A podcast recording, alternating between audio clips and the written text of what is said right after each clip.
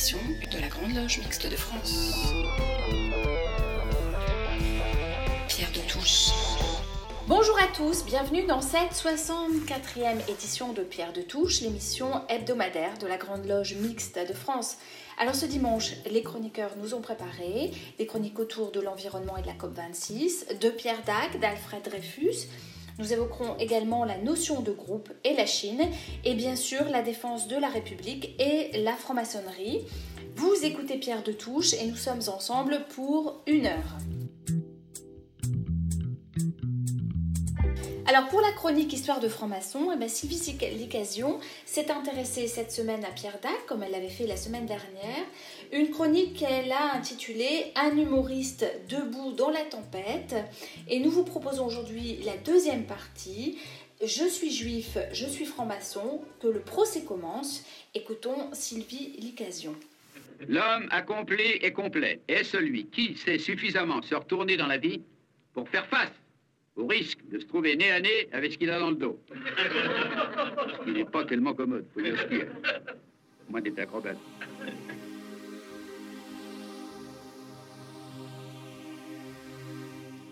Pierre Dac, un humoriste debout dans la tempête.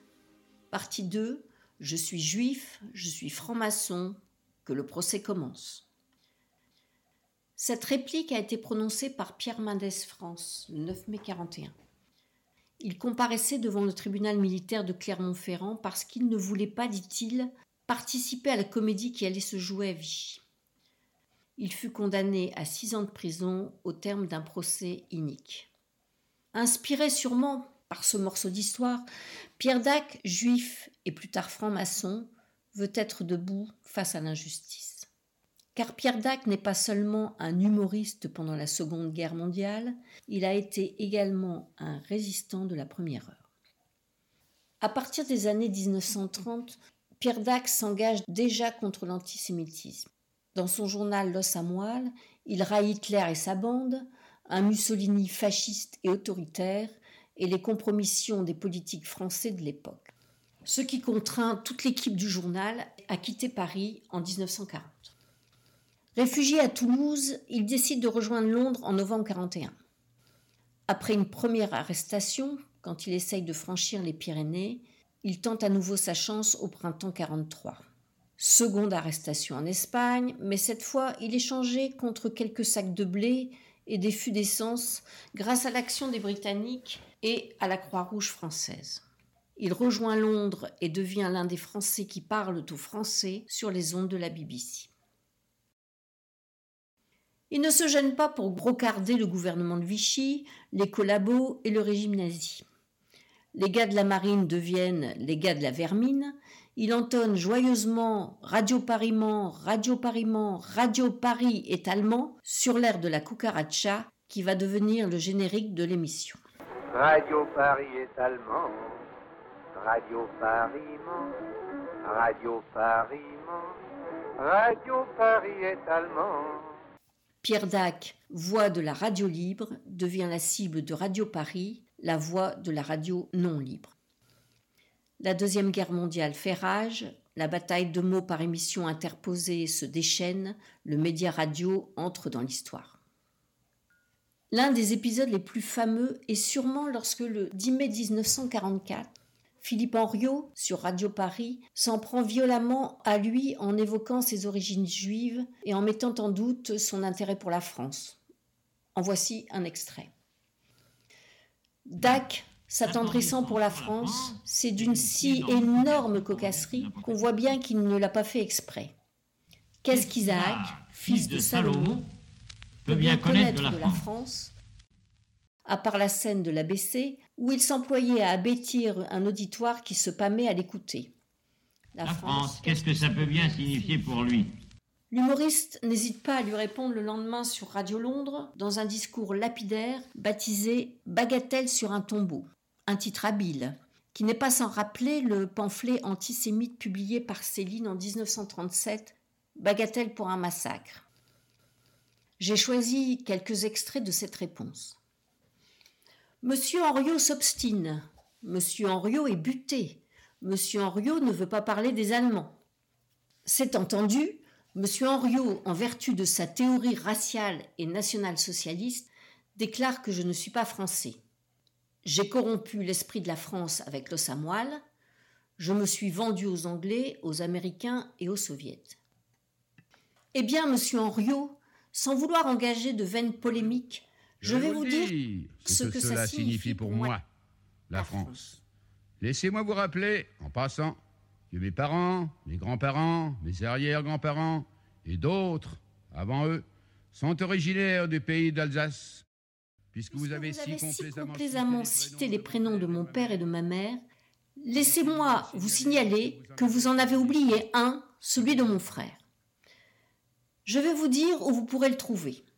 Si d'aventure vos pas vous conduisent du côté du cimetière Montparnasse, c'est là que reposent les restes de ce que fut un beau, brave et joyeux garçon, fauché par les obus allemands le 8 octobre 1915 aux attaques de Champagne c'était mon frère. Sur la simple pierre, sous ses noms, prénoms et le numéro de son régiment, on lit cette simple inscription Mort pour la France à l'âge de 28 ans. Voilà, monsieur Henriot, ce que ça signifie pour moi la France. Alors maintenant, pourquoi ne pas nous dire ce que signifie pour vous l'Allemagne? Sur votre tombe, si toutefois vous en avez une, il y aura aussi une inscription, elle sera ainsi libellée. Philippe Henriot, mort pour Hitler, fusillé par les Français. Bonne nuit, monsieur Henriot, et dormez bien.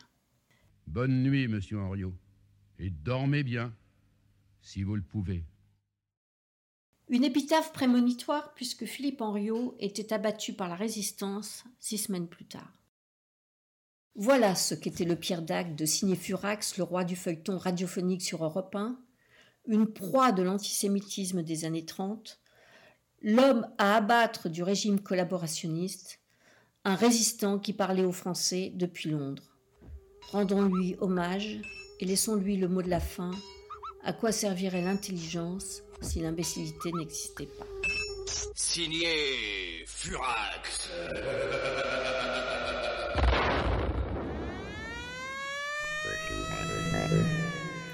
Alors que se déroule en ce moment la COP26, nous vous proposons une chronique revisitée, mais qui avait été diffusée en juin 2020.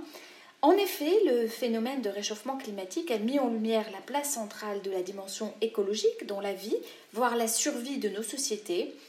Face à un sujet aux multiples facettes, eh bien, les francs-maçons ne peuvent bien évidemment pas rester indifférents, mais comment les valeurs qu'ils portent, en particulier celle de la fraternité, participent-elles au débat?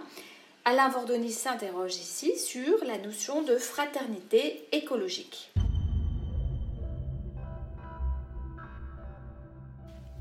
Depuis près de deux siècles, le formidable développement de nos sociétés s'est accompli grâce à l'émergence de machines de plus en plus sophistiquées, couplées à la découverte de ressources énergétiques qui ont révolutionné nos modes de production, suscitant une croissance sans égale à travers le monde. Chacun sait qu'il s'agissait là d'une forme de fuite en avant, confrontés que nous sommes aujourd'hui aux conséquences de l'exploitation effrénée des ressources naturelles comme de nos modes de vie, tous deux irrespectueux d'un environnement dont nous peinons encore à prendre conscience de la valeur et surtout des limites longtemps ignorée, la question écologique est donc au centre de nos préoccupations, même si elle reste encore assez confuse pour bon nombre des habitants de cette planète quant à la manière de l'appréhender. Face au phénomène de réchauffement climatique et aux recommandations pressantes des spécialistes de tous bords, invoquant des mesures urgentes voire drastiques, nous demeurons encore assez perplexes au regard des enjeux économiques, humains et sociaux que cela révèle. Nous sentons que de puissants lobbies sont à l'œuvre, mais sans saisir toutefois l'ensemble des ressorts d'un sujet qui amène pourtant une question simple. Comment bâtir le monde de demain, en réalité déjà celui d'aujourd'hui, et surtout au profit de qui? Si un tel sujet appelle une mobilisation de tous les leviers techniques, financiers, politiques, sociaux et culturels permettant d'y répondre avec justesse, il ne peut manquer d'interpeller les valeurs humanistes partagées par tous les francs-maçons.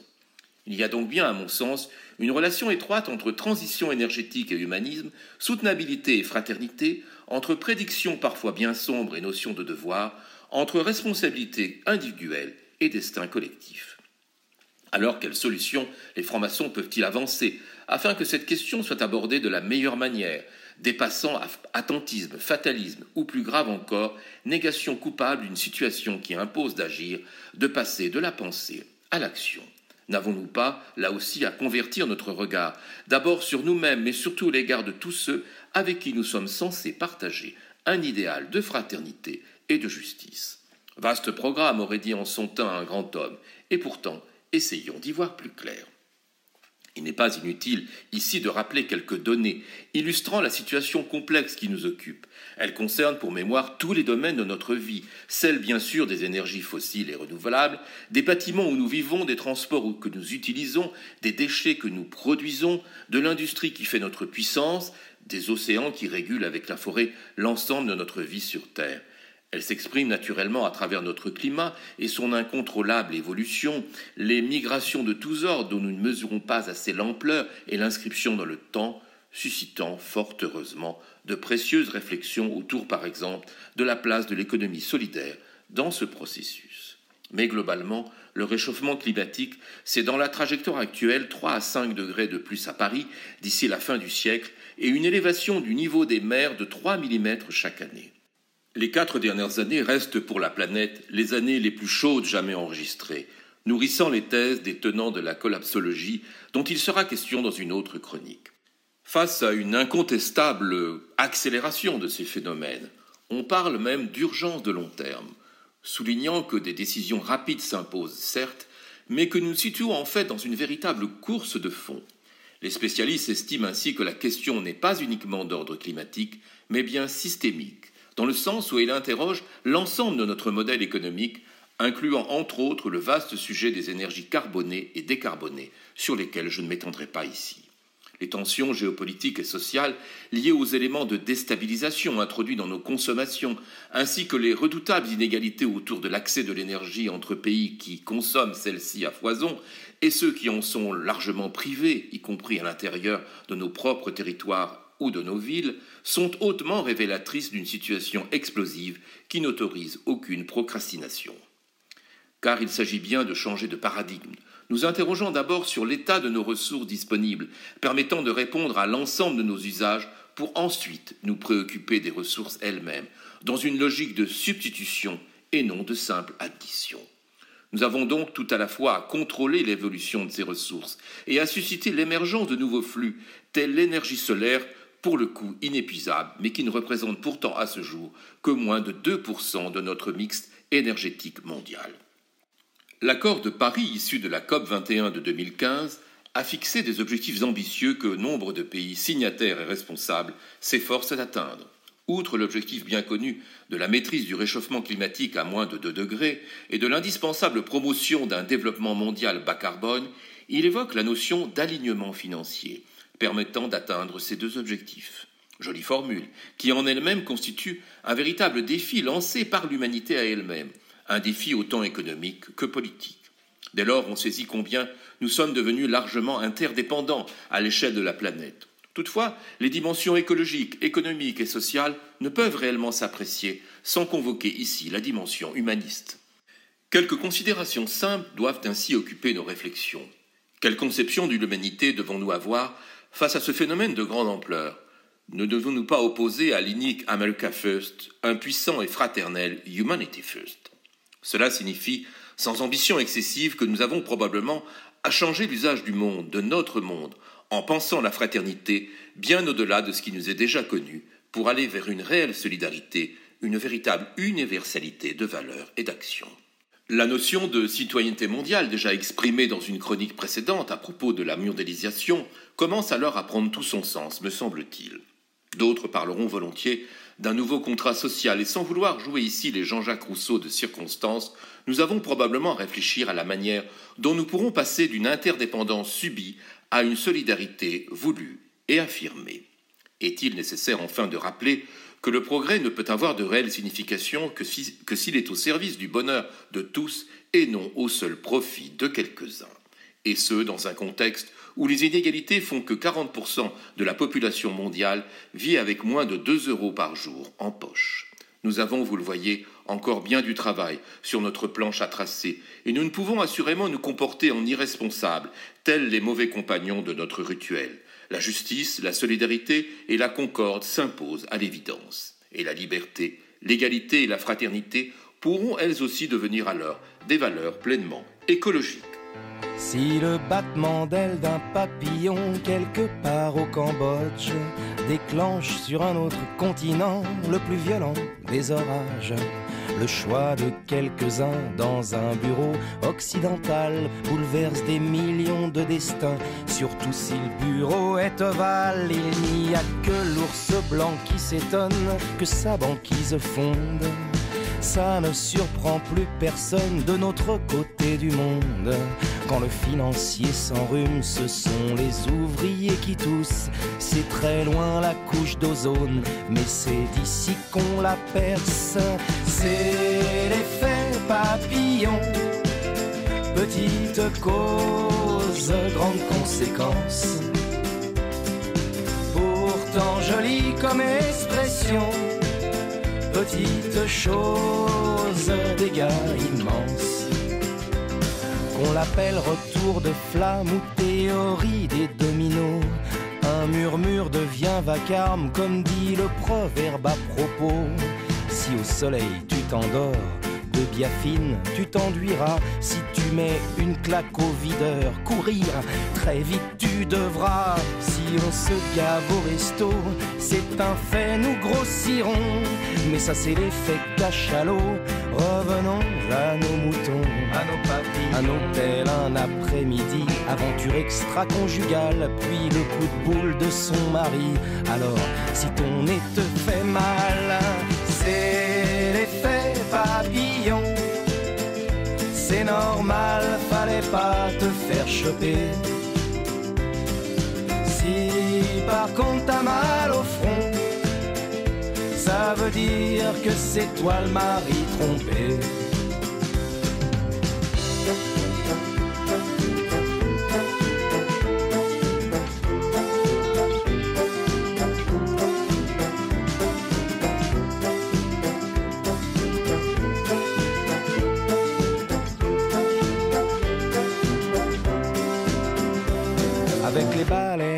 Fabrique du rouge à lèvres, des crèmes pour filles. Quand on achète ses cosmétiques, c'est au harpon qu'on se maquille. Si tu fais la tournée des bars demain, tu sais que t'auras du mal pour récupérer à 8 heures ton permis au tribunal. C'est l'effet papillon, petite cause, grande conséquence pourtant jolie comme expression. Petite chose, dégâts immenses. Le papillon s'envole, le papillon s'envole. Tout bas de l'aile. Le papillon s'envole, le papillon s'envole.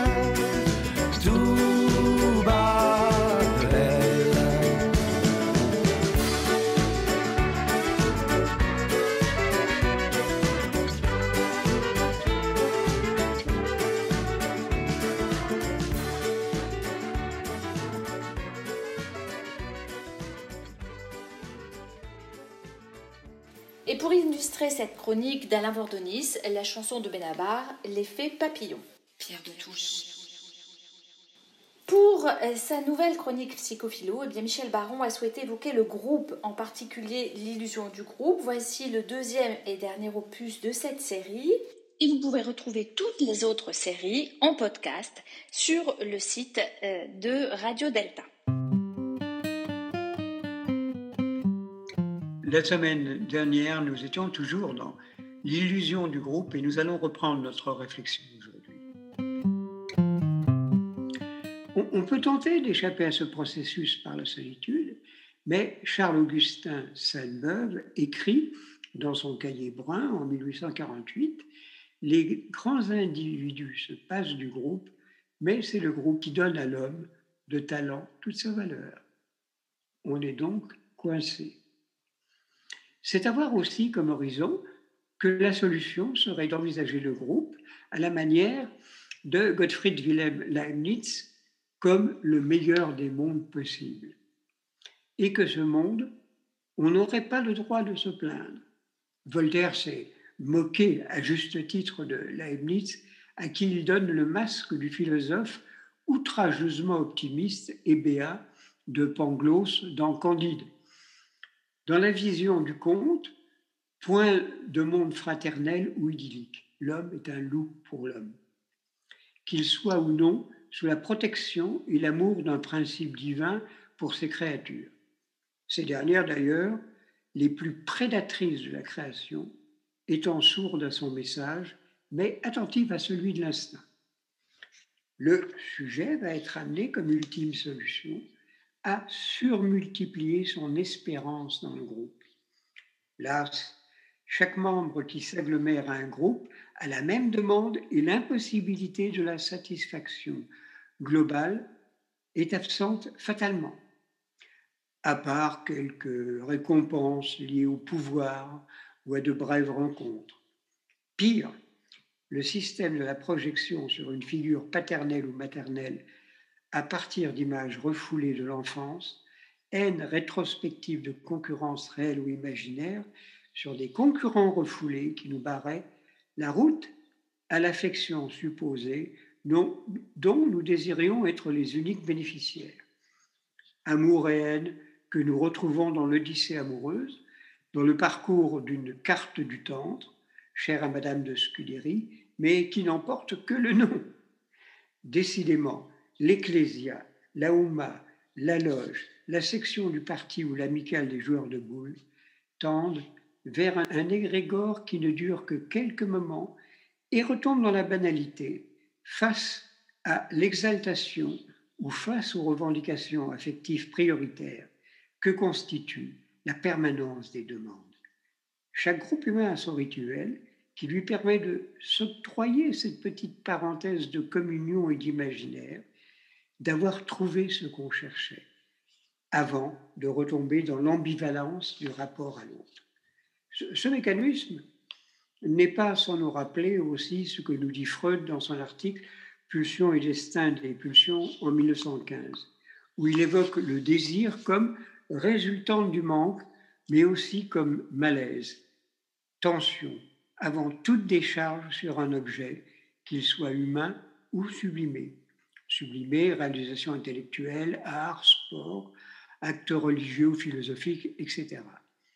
C'est à partir de cette décharge de l'attention qu'intervient seulement la notion de plaisir.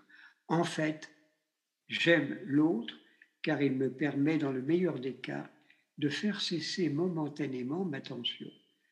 Donc, une certaine douleur qui doit trouver un lieu où se décharger à l'image du nourrisson qui aime sa mère ou la personne en tenant lieu, non par rapport à sa personnalité, mais parce qu'elle élimine momentanément la faim, le froid, la peur de disparaître et permet une décharge d'agressivité sur elle quand un désir de présence permanente ne se réalise naturellement pas.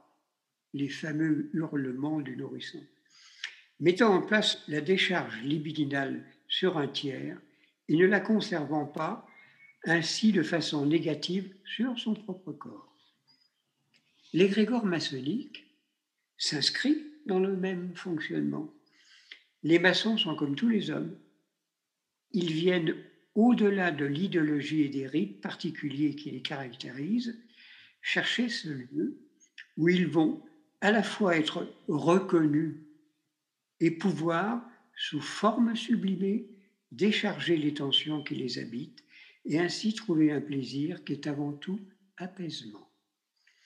Une sorte de timide approche du concept bouddhique de nirvana, où il n'est pas nécessaire de s'asseoir en lotus, mais de réaliser dans une action qui est l'inscription même de la manifestation et la décharge du désir.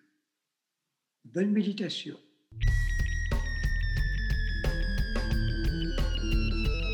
Pierre de Touche, une émission de la Grande Loge Mixte de France. Pierre de Touche.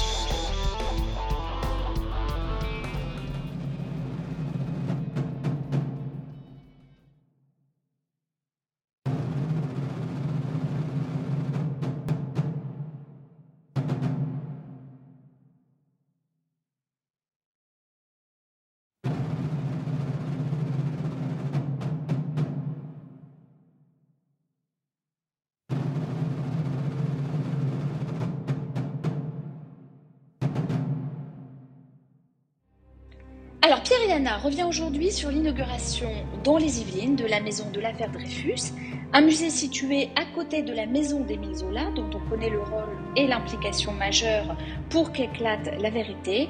Cette chronique est aussi un rappel utile et nécessaire en ces temps particulièrement troubles.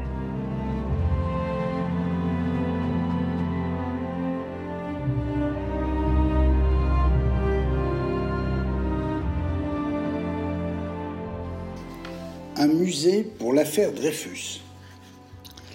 Le 26 octobre dernier, le président de la République Emmanuel Macron a inauguré à Médan, dans les Yvelines, le musée de l'affaire Dreyfus qui jouxte la maison d'Émile Zola, réhabilitée pour l'occasion. Fallait-il une maison de la mémoire pour l'affaire Dreyfus qui a tellement secoué la Troisième République?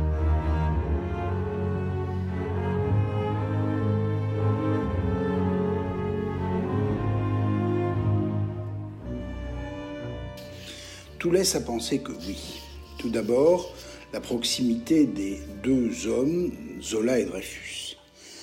Avec son J'accuse, Émile Zola, on le sait, a largement contribué de façon décisive à rouvrir le procès Dreyfus, à trouver preuves et témoins avec le colonel Picard pour prouver l'innocence de Dreyfus et parvenir à l'innocenter, puis à le réhabiliter en le ramenant du bagne de l'île du Diable le tribunal militaire l'avait expédié. Avec J'accuse, Zola contribue à la justice pour un homme injustement condamné. Non, Dreyfus n'a pas trahi et, preuves à l'appui, Zola le prouve, puis avec d'autres, en particulier Clémenceau et les intellectuels, il permettra de laver l'honneur d'un homme, d'un soldat. Le capitaine Dreyfus doit tant à Zola. Au moment de la mort par intoxication du grand écrivain, deux hommes se précipitent à son chevet éplorés, le capitaine Dreyfus et Picard, devenu général et bientôt ministre. Dreyfus paiera bien plus. Le 4 juin 1908, au moment de la panthéonisation de Zola, tellement voulu par Clémenceau, un journaliste d'extrême droite, Grégory, tire sur Dreyfus et le blesse, heureusement sans le tuer les ultras de la droite, les maurassiens pour beaucoup, veulent empêcher la panthéonisation de Zola, le pornographe comme ils disent. À Zola, il ne pardonne ni les romans, ni le naturalisme, ni J'accuse, ni Dreyfus.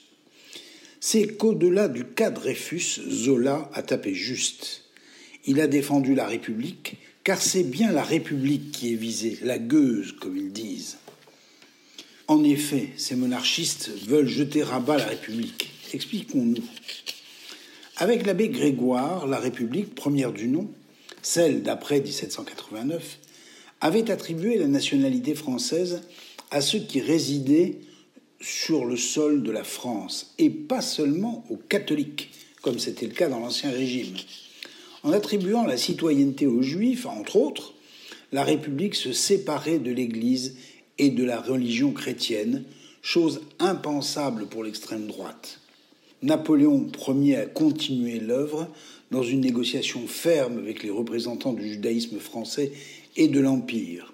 Après quoi, il encourageait les citoyens de confession juive à rejoindre l'armée pour payer au pays le prix du sang.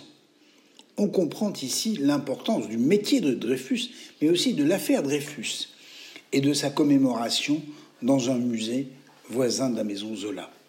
Ce que l'on célèbre ici, c'est bien la République, détachée de la, religion, laïque. On n'oubliera pas les mots de Charles Maurras au verdict de son procès et sa condamnation pour intelligence avec l'ennemi en janvier 1945. Je dis bien intelligence avec l'ennemi nazi. Ces mots ont été c'est la revanche de Dreyfus. Ici, on me pardonnera la remarque, je trouve que le président de la République a été dans son rôle, à juste titre, en inaugurant cette maison Dreyfus. Il défend pleinement la République. Ça tombe bien. Depuis quelques années, la famille Le Pen, aujourd'hui le polémiste Zemmour, et autour d'eux de nombreux activistes, révisionnistes, fascistes, racistes, antisémites, réhabilitent un courant politique en France celui de l'extrême droite, accusé entre 1940 et 1944, je le disais, d'intelligence avec l'ennemi, puis condamné à la libération, parfois exécuté même, comme Brasillac, en tout cas fondamentalement anti-républicaine. Cette même extrême droite qui, à nouveau, en 1961-62, a tenté de renverser la République, de tuer le président de la République, Charles de Gaulle, en soulevant une partie de l'armée française contre le pouvoir légal de la République. Décidément, ce courant déteste la République. Un dernier mot enfin. Interrogé sur la nécessité de rattraper le retard de carrière de Dreyfus en le nommant à titre posthume général, ce qui a été le cas pour le colonel général Picard, pour, en quelque sorte, réparer les douze années de, procès de l'île du Bagne infligées à Dreyfus, Emmanuel Macron a répondu par la négative. Il dit, je le cite, Il ne faut pas fermer la question de l'affaire Dreyfus en croyant l'avoir réglée par la réparation. Il faut rappeler les faits et la vérité historique sans laquelle on ne peut construire un vrai discours politique et un vrai débat démocratique. Ce n'est pas au président de la République, ajoute-t-il, de restaurer ou dégrader quiconque en fonction de l'humeur du moment. On ne saurait mieux dire. Il ne s'agit pas ici du sort d'un homme, fut-il un symbole, il s'agit bien de l'honneur de la République, qu'il faut toujours défendre par ses vertus, la vérité en particulier. Les noms de Pierre Berger et Élie Wiesel ont été associés à cette réalisation du musée Dreyfus, qu'il soit respectueusement salué. Allez voir la maison Dreyfus à Médan et surtout, préparons-nous, c'est l'heure, à défendre vivement la République. Les courants qui lui sont hostiles renaissent. Prudence et bon dimanche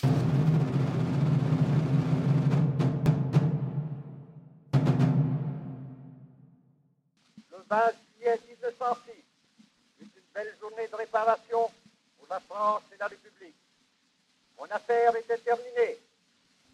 Le lieutenant-colonel Picard avait été réintégré dans l'armée avec le grade de général de brigade comme compensation des persécutions qu'il avait subies pour m'avoir défendu dès qu'il eut acquis la conviction de mon innocence.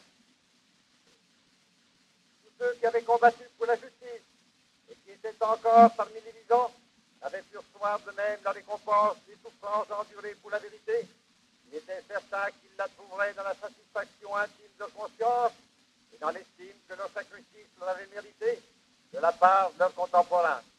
Et même s'ils parurent oubliés, ils ne furent pas les plus mal partagés, car ils ne luttèrent pas seulement pour une cause particulière, mais ils contribuèrent pour une large part à l'une des heures de relèvement les plus extraordinaires dont le monde était témoin ces œuvres qui retentissent jusque dans l'avenir le plus lointain, parce qu'elle aura marqué un tournant dans l'histoire de l'humanité, une étape grandiose vers une ère de progrès immense pour des idées de liberté, de justice et de solidarité sociale. Je suis un peu ton fils, et je retrouve en moi ta foi dans la justice et ta force au combat. Dans ton honneur déchu, malgré ta peine immense tu n'as jamais perdu ton amour pour la France. Et s'il ne reste qu'un murmure pour te défendre, par-delà tous les murs, il faut l'entendre.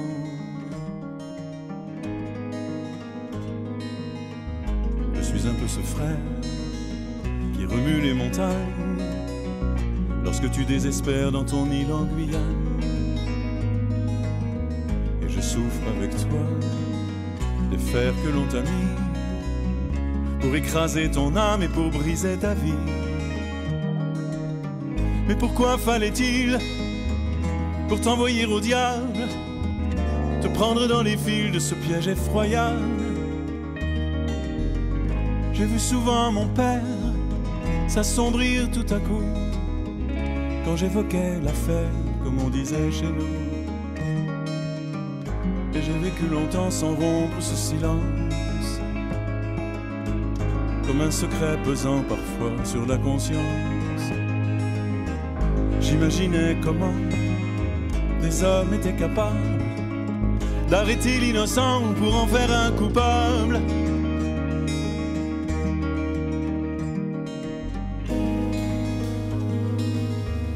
Il était alsacien, français juif, capitaine, vivait parmi les siens à Paris 17e. Matin d'octobre, on l'accuse, on l'emmène vers douze ans de méprise et d'opprobre et de haine. Traité plus bas qu'un chien, laissé dans l'ignorance de tous ceux qui sans fin luttaient pour sa défense.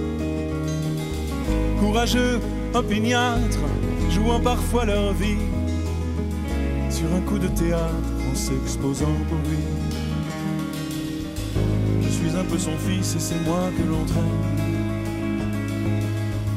au palais d'injustice en l'écoutant à peine. Et quand Paris s'enflamme, alors qu'on l'injurie, le coupable pavane à quatre pas d'ici. Lucie, mon corps est à genoux, mais mon âme est debout. Un jour, je reviendrai vers la terre de France, crier mon innocence et retrouver la paix. Ici, je n'ai plus rien de toi et j'ai peur quelquefois que ma raison s'égare. Si je perds la mémoire, si j'oublie qui je suis, qui pourra dire alors à ceux qui m'aiment encore que je n'ai pas trahi j'ai toujours porté l'amour de mon pays, bien plus haut que ma vie, bien plus haut que la vie.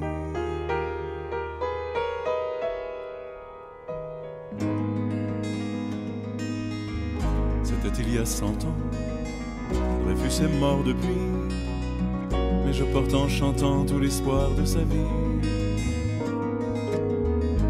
La mémoire des jours, puisqu'en son paradis, on sait depuis toujours qu'il n'a jamais trahi. Il n'a jamais trahi son cœur ni son pays.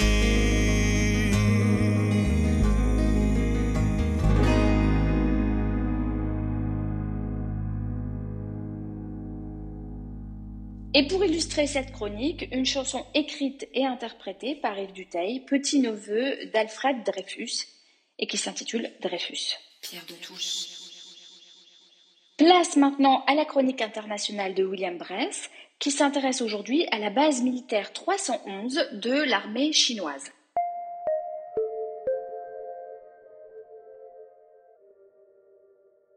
L'unité 61 716 de l'armée chinoise, mieux connue sous le nom de base 311, a été constituée en 2005 dans la province de Fujian, à Fuzhou, juste en face Taïwan. Cette unité, à commandement bicéphale, est composée de militaires et de commissaires politiques. La base 311 est structurée en trois grandes unités d'organisation. Des unités de l'armée populaire de libération, des entreprises médiatiques et des plateformes de relais de diffusion. D'autres unités secrètes sont rattachées à cette base. C'est le cas de l'unité 61 070 située à proximité pour servir de centre de propagande réseau. Le nom public de cette base 311 est connu. C'est China Huawei Broadcasting Corporation CHBC. Elle est dirigée par un officier général, le major Ai Songru, connu par son pseudonyme Ai Kuei et son poste de président de CHBC. CHBC met en œuvre les opérations d'influence chinoise du Parti communiste chinois de Front Uni. Il s'agit, en premier lieu, d'éliminer les ennemis intérieurs et extérieurs. Il s'agit également de contrôler tous les groupes qui peuvent défier l'autorité du PCC. Il s'agit enfin de construire une coalition pour étendre son influence à l'étranger. Un des premiers objectifs importants de Pékin est de rallier, à partir de ce centre de propagande, la population taïwanaise aux thèses du PCC sur la base de la guerre psychologique de l'opinion publique et de la guerre du droit. Conçue à l'origine comme une simple station de radio, CHBC s'est transformée en quelques années en une entreprise multicanale. Elle est accessible de n'importe quel point de la planète par Internet. le centre de propagande déploie podcasts, reportages, tribunes et présence sur les réseaux sociaux pour toucher un public le plus large possible. Les opérations d'influence chinoise sont proches de ce qu'on appelle en anglais le lawfare. Elles mettent en œuvre une politique des trois guerres, guerre de l'opinion publique, guerre psychologique et guerre du droit. Elles peuvent être conduites en temps de guerre comme en temps de paix. Il s'agit de façonner en permanence un environnement favorable à la Chine. Depuis 2013, la Chine alloue chaque année 1,9% de sa richesse aux forces armées. En 2020, la progression du budget militaire chinois a été de 6,6%. L'armée dispose d'un budget officiel de 1268 milliards de yuan, 163 milliards d'euros. Des dizaines de milliards de, yuan sont investis dans cette plateforme et 22 millions de personnes réquisitionnées pour servir les intérêts de Pékin notamment en inondant des réseaux sociaux ciblés d'un maximum de messages de désinformation, en donnant l'illusion d'un soutien spontané ou d'une négociation populaire authentique pour attaquer les discours hostiles au régime. 2 millions de commentateurs sont payés pour allumer les contre-feux en distrayant le public et en assurant la promotion de la Chine. 20 millions de personnes supplémentaires peuvent être mobilisées pour ces opérations. L'objectif de Pékin et d'établir un nouvel ordre mondial des médias. Pour cela, le pouvoir investit 1,3 milliard d'euros par an depuis 2008 pour contrôler son image dans le monde. Les grands médias chinois ont une présence mondiale dans plusieurs langues, sur plusieurs continents et sur tous les réseaux sociaux, y compris ceux bloqués en Chine, Twitter, Facebook, YouTube et Instagram. Le gouvernement chinois investit beaucoup d'argent pour amplifier les audiences en ligne. Le PCC cherche également à contrôler les médias sinophones à l'étranger. Il est également en position de quasi-monopole sur ces canaux. Enfin, Pékin, qui contrôle étroitement sa population sur ses propres réseaux sociaux, cherche à s'assurer du contrôle du contenant, influant chaque étape de la chaîne d'approvisionnement mondiale de l'information, sur la télévision, sur les plateformes numériques et les smartphones. Les questions que pose ce pouvoir d'influence de la Chine sont nombreuses. J'en soumets quelques-unes en réflexion. Tout d'abord, comment pouvons-nous allumer des contre-feux pour faire ressortir une information vérifiée, dénuée de toute contre-vérité? La puissance déployée par la Chine est gigantesque. Elle s'appuie de plus sur une grande maîtrise de vastes bases de données et de techniques d'intelligence artificielle. Enfin, quels moyens diplomatiques sont mobilisables pour emmener à terme le gouvernement chinois a rallié le système des Nations Unies établi en 1945 à la suite de la défaite de l'Allemagne nazie, fondé sur des valeurs universelles et la Déclaration universelle des droits de l'homme de 1948. Liu Xiaobo, prix Nobel de la paix, avait appelé la vérité à subvertir le système du mensonge. Aujourd'hui, c'est l'inverse qui est en passe de se produire. Quand le soleil descend à l'horizon, à Saigon, les élégantes s'apprêtent et s'en vont de leur maison. À petits pas, à petits cris, au milieu des jardins fleuris où volent les oiseaux jolis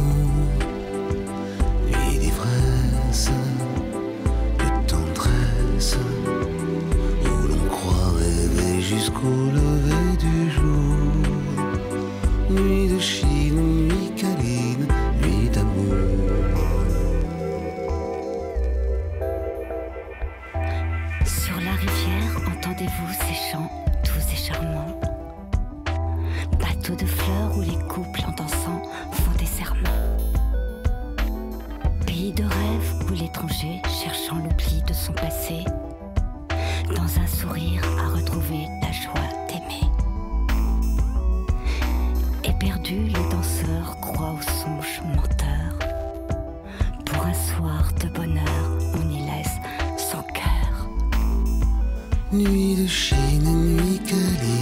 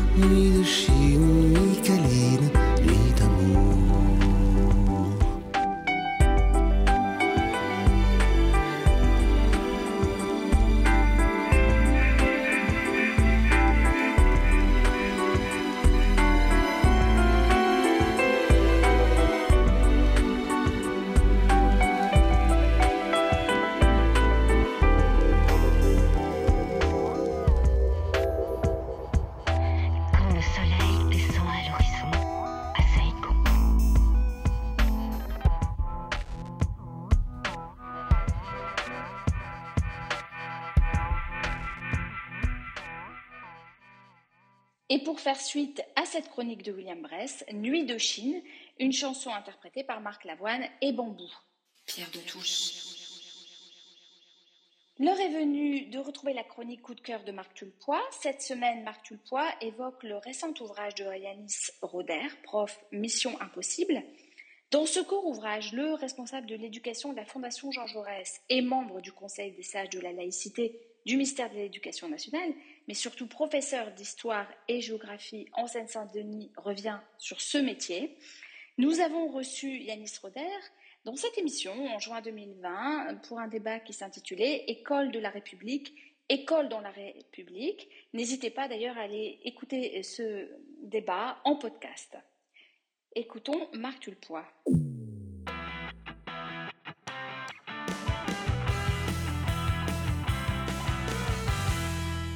Enseigner est-il devenu mission impossible?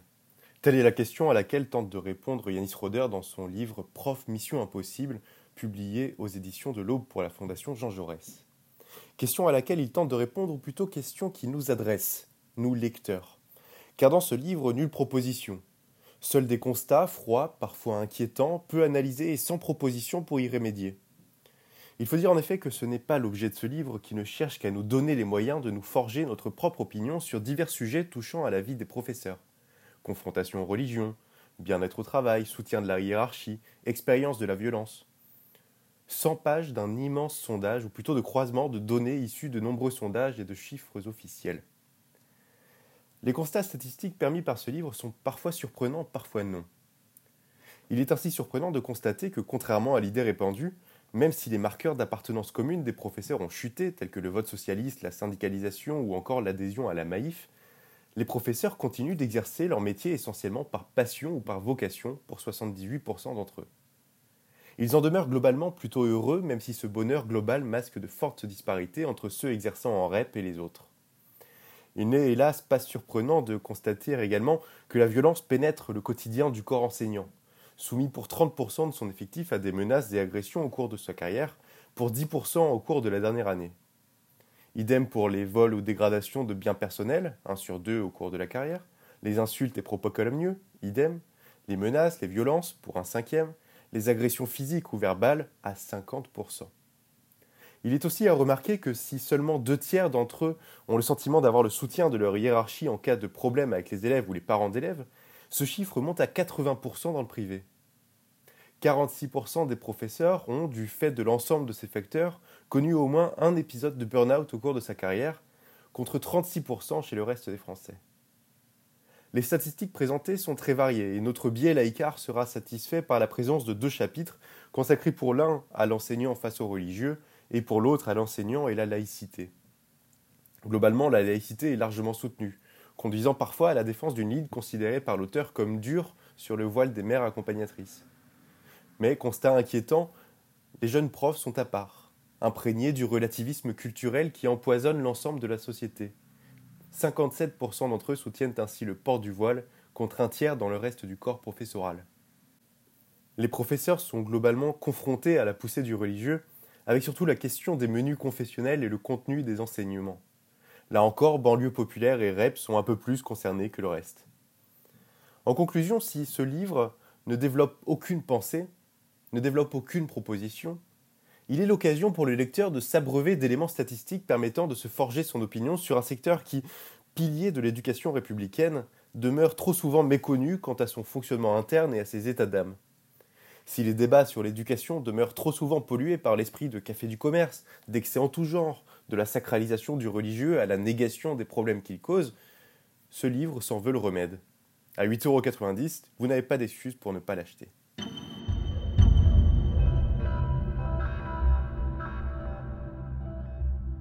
Et avant de terminer cette émission, un coup de cœur littéraire de Françoise Lacou que nous avions diffusé lors de la 43e édition de Pierre de Touche.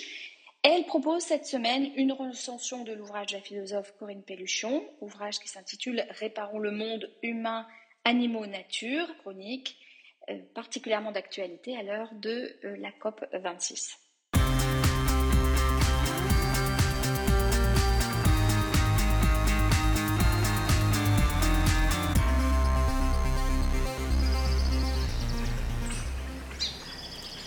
Réparons le monde, humains, animaux, nature, un essai de Corinne Pelluchon paru en mai 2020 dans la collection Rivage Poche, Petite Bibliothèque. L'auteur de cet ouvrage, Corinne Pelluchon, est professeure d'éthique et de philosophie politique à l'université Gustave Eiffel. Elle vient de recevoir le prix de la pensée critique Günther Anders, décerné en Allemagne pour l'ensemble de ses travaux. Cet essai, écrit avant la crise du Covid-19, reprend des articles au nombre de sept qui éclairent dix ans du parcours de cette philosophe et qui sont éclairants sur notre monde actuel, dont il convient d'admettre qu'il est en danger, dont chacun s'alarme, sans alerter ou presque sur les solutions. Cette voie de la transition écologique et de la cause animale ne se doutait peut-être pas de la résonance qu'il prendrait aujourd'hui. Ces textes, à la fois sensibles, raisonnés galvanisants, incitent à repenser notre place dans la nature et parmi les autres. Ils sont placés sous le signe de réparer le monde et non sous celui de refaire le monde. Pour l'auteur, la réparation est un terme à la fois humble et ambitieux qui implique que pour reconstruire ce qui a été détruit, nous cherchions à rétablir une unité originaire, qui fut tout de suite brisée d'ailleurs, et qui rend l'accès à la vérité absolue impossible.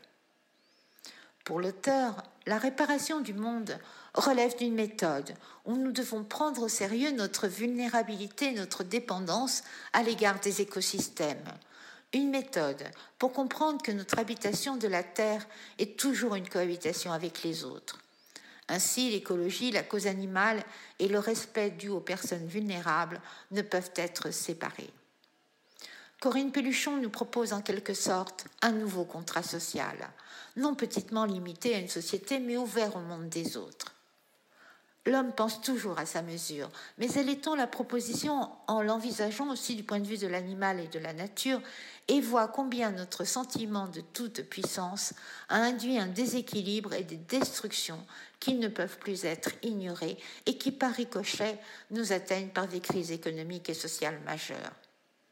Nous le voyons en effet, la perte du milieu sauvage est cause de la mobilité d'un virus qui a dû migrer, s'adapter, comme nous allons devoir aussi le faire, lit-on sous la plume de celle qui en appelle à une autre cohésion entre humains, animaux, nature.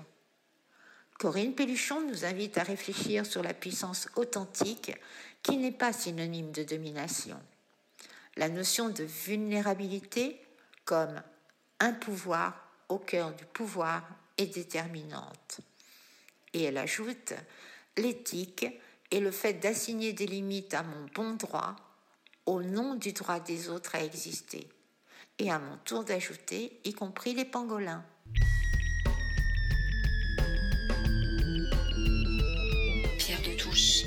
De la Grande Loge Mixte de France.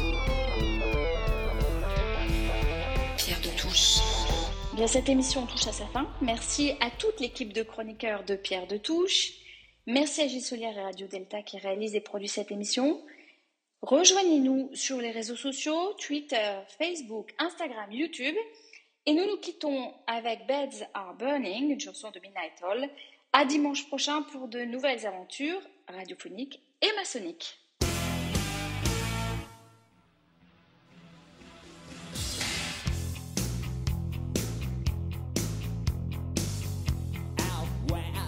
river broke, the bloodwood and the desert oak, holding wrecks and boiling diesels, steaming 45 degrees. The time has come